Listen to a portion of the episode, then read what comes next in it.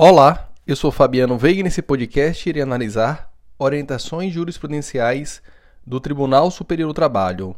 Destaco a OJ 76 da SDI1 do TST, que dispõe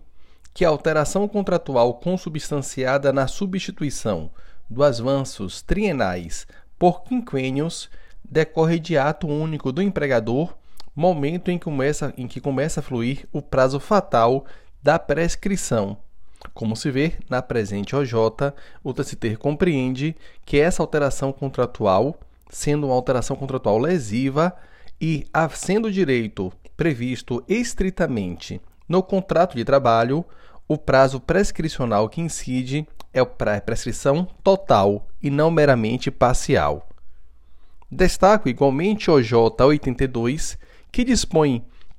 que a data de saída a ser anotada na CTPS deve corresponder à do término do prazo do aviso prévio, ainda que indenizado. Complementando esse raciocínio, a OJ 83, também da SBDI1 do TST,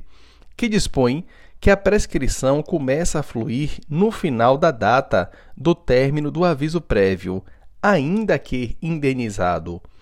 conforme previsto no artigo 487, parágrafo 1 da CLT.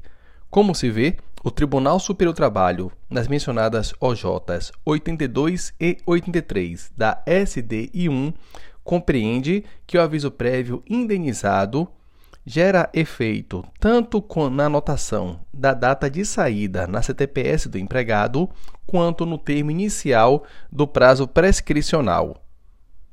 Destaco o J87 da SDI1 do TST, que dispõe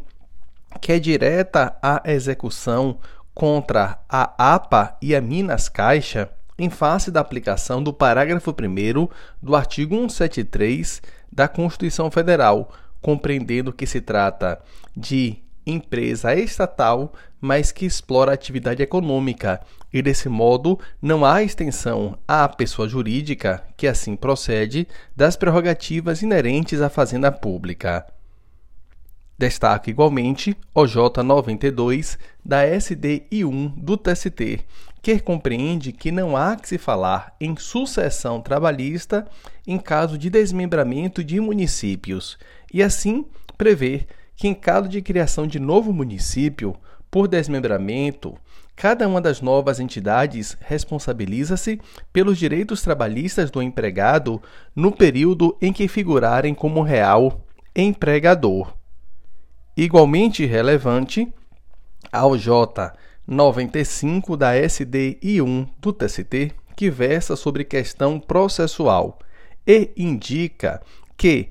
acórdãos oriundos da mesma turma, embora divergentes, não fundamentam a divergência jurisprudencial de que trata a alínea B do artigo 894 da CLT para embargos à seção especializada em dissídios individuais 1.